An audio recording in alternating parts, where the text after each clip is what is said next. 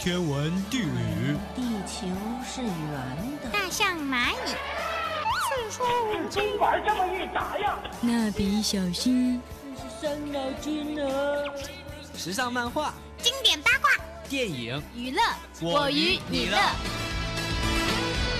因为我们想快乐，所以我们要娱乐。因为我们有娱乐，所以我们更快乐。娱乐 N 解码，准备好了吗？娱乐 N 解码，解码进行时。Hello，大家好，我是播音炭烧。Hello，大家好，我是何月。哎，何月，又到了咱们每周一期的光影微剧场。今天我们要给耳朵们介绍什么电影呢？前几期呀，大部分都是科幻啦、动作啦之类的片子。我们今天呢，就反套路一下，化身为小朋友。给大家安利一些由著名动画导演韦斯·安德森执导的电影吧。那今天就让我们一起走进韦斯·安德森的动画世界吧。娱乐 N 解码。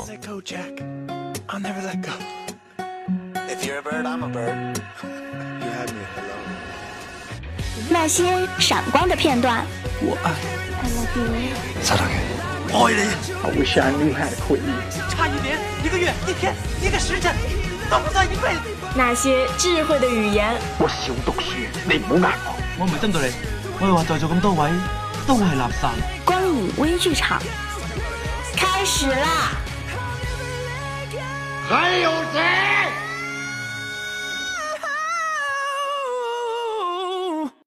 在这之前，我们先来看看这个构建了如此特殊动画世界的人是怎样的吧。就我所知啊，韦斯·安德森是一位特别热衷于定格动画的导演呢。在这里，我们也就顺便给耳朵们科普一下，什么是定格动画。定格动画呢，就是通过逐个的拍摄对象，然后使之连续放映。从而产生仿佛活了一般的人物，或者你能想象到的任何奇异角色。通常所指的定格动画呢，一般都是由粘土木偶、木偶或混合材料的角色来演出。这种动画形式的历史和传统意义上的手绘动画的历史一样长，甚至可能更古老呢。如果说你并不了解这个导演，那你一定知道他拍过的这两部电影。第一部是2009年《了不起的狐狸爸爸》，另一部则是2014年的《布达佩斯大饭店》。这两部影片在当时都取得了不错的成就，也让人们了解了韦斯·安德森的导演风格。那么，了解了导演的风格之后，我们先从2009年的《了不起的狐狸爸爸》说起吧。这部电影是根据挪威籍英国儿童文学作家罗尔德·达尔的同名儿童故事改编的。故事讲述的是一位足智多谋的狐狸爸爸，机智勇敢的与三位小气卑鄙的农场主做斗争，最后不但保护了自己的家人，还帮助了其他小动物们的故事。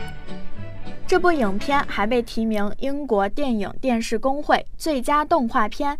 及最佳音乐奖和金球奖最佳动画片，并获拉斯维加斯、洛杉矶、纽约和多伦多影评人协会的最佳动画片奖，及旧金山和圣地亚哥影评人协会最佳改编剧本奖。光环如此巨大的一部电影，着实让我产生了观影的兴趣。二零零九年呀，着实出现了不少优秀的动画片呢。二 D、三 D 粘土各有所长，现在定格动画的佳片里面又多添上了一部了不起的狐狸爸爸。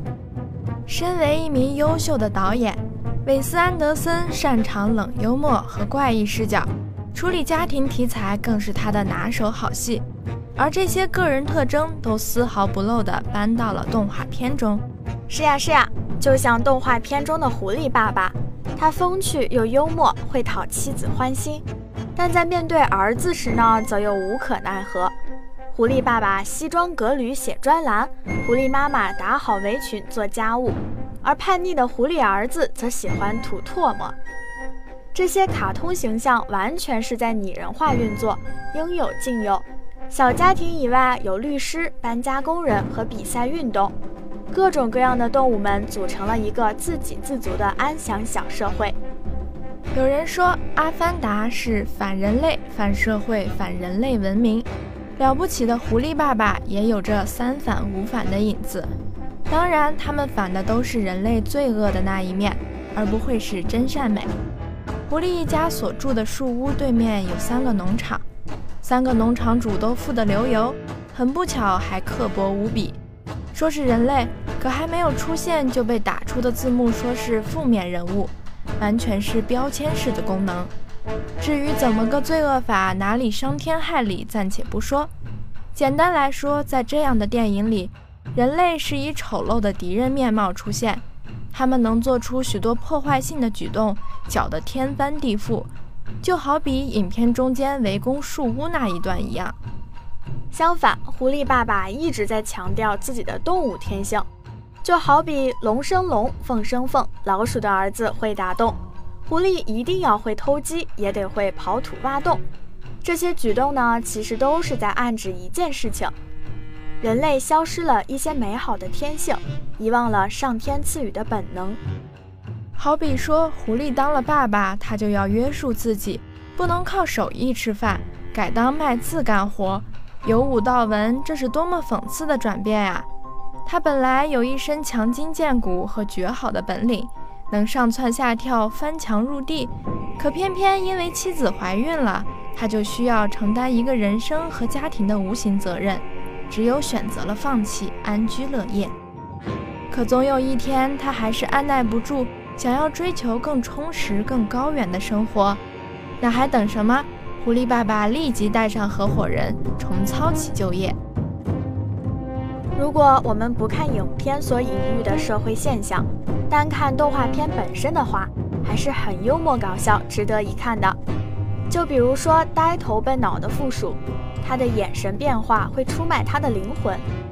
当保镖的老鼠以西部片的耍酷架势出场，这几个小角色都异常搞怪，就连那只被狐狸表哥几下狂揍打倒在地的大个海狸也是好笑至极。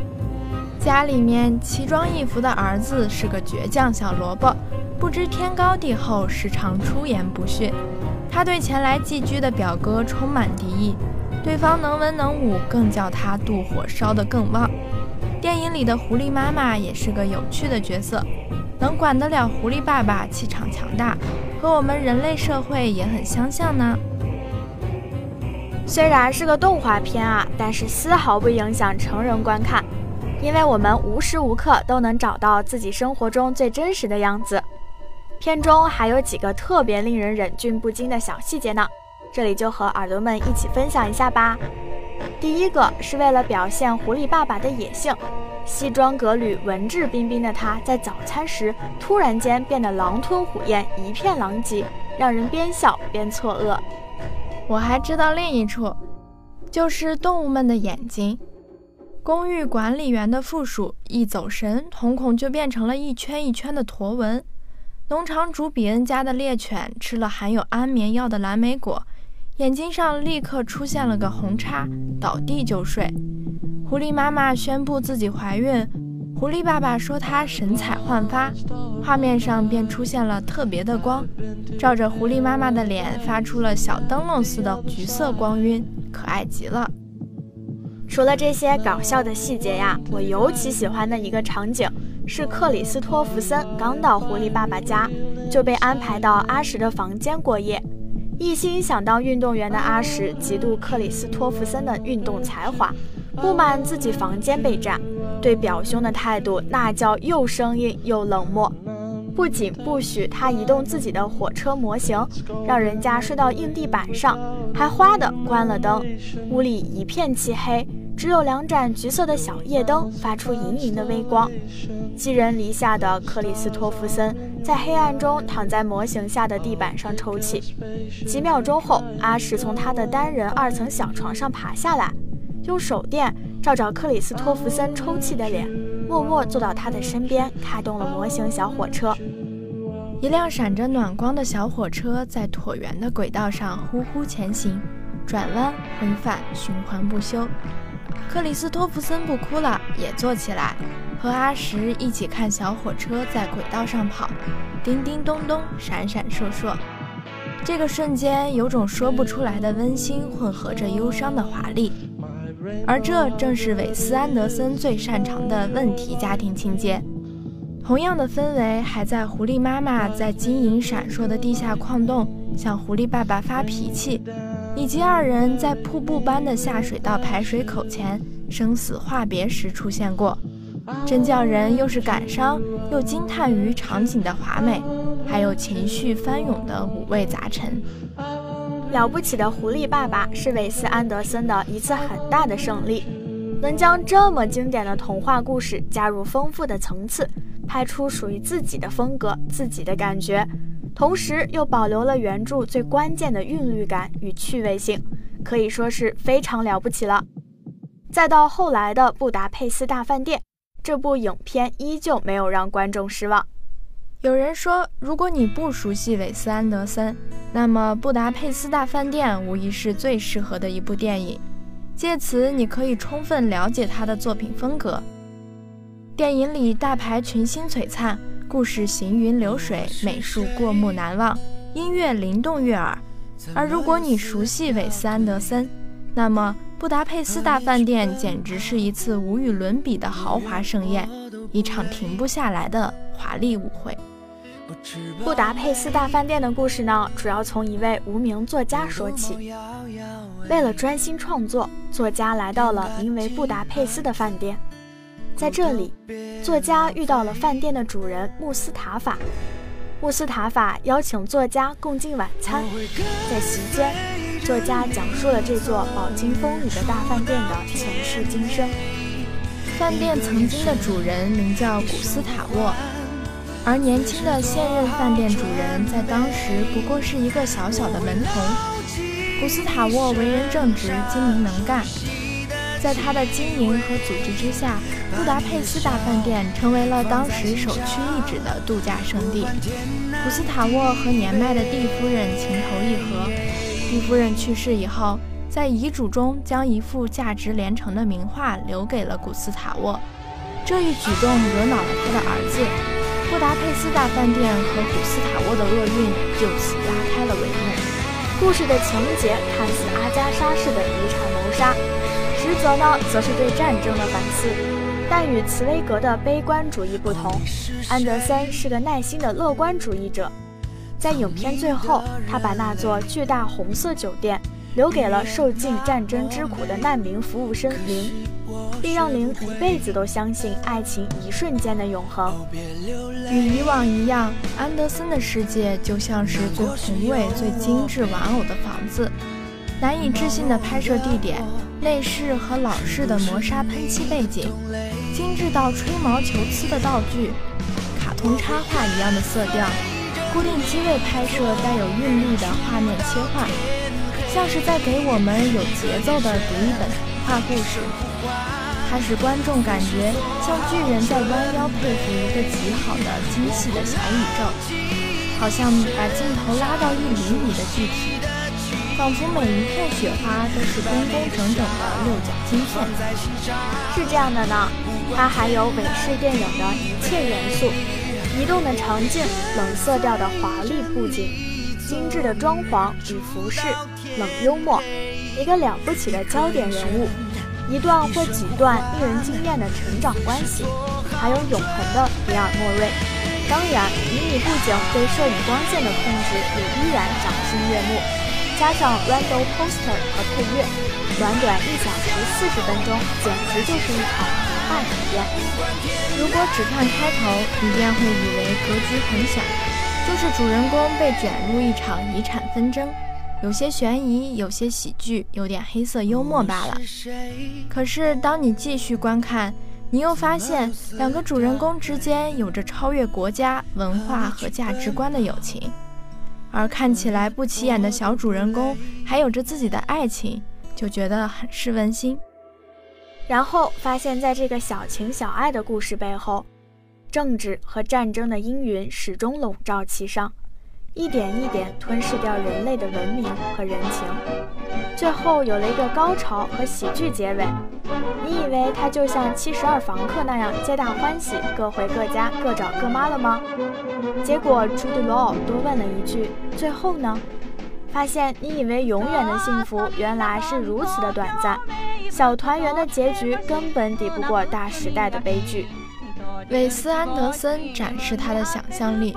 作为观众，你只需专注感受那幅以假乱真的女童画作，那些专门为电影设计的字体和配色，那个在网络上疯传的巧克力花魁甜品，它也是专门为电影应运而生的。这些几乎不存在于现实世界的细节，合起来组成了一个梦幻的昨日世界。组成了一座有着悠久历史底蕴的布达佩斯大饭店，而明眼人都知道，法西斯来了又去，后来是社会主义，它指代的就是人类文明的栖息地。这部电影让人可以轻松愉悦地看完前半程，也能在最后让人陷入无限的惆怅之中。韦斯安德森的电影风格或许就是如此吧。听了这么一番讲解啊，我都忍不住再刷一遍这几部电影了。在二刷之前，先听我带来的一个好消息吧。继《布达佩斯大饭店》上映四年之后，四月二十日，他的新作《犬之岛》已经在国内上映啦。《犬之岛》不仅延续了韦斯安德森一贯的出色的摄影、构图、色彩、配乐，剧本同同样也十分优秀，可以说是画面与故事的双重享受。《犬之岛》与二零零九年的《了不起的狐狸爸爸》有着异曲同工之妙，都是充满了童真与隐喻的成人动画，而不同之处呢，在于以往的动画片，即使是人与小动物的故事。绝大多数仍然以人的视角出发，主角仍然是人。而《犬之岛》除了同声传译的部分之外，其他时候都只有狗狗说话的时候有字幕，而人类说日语的时候是没有字幕的。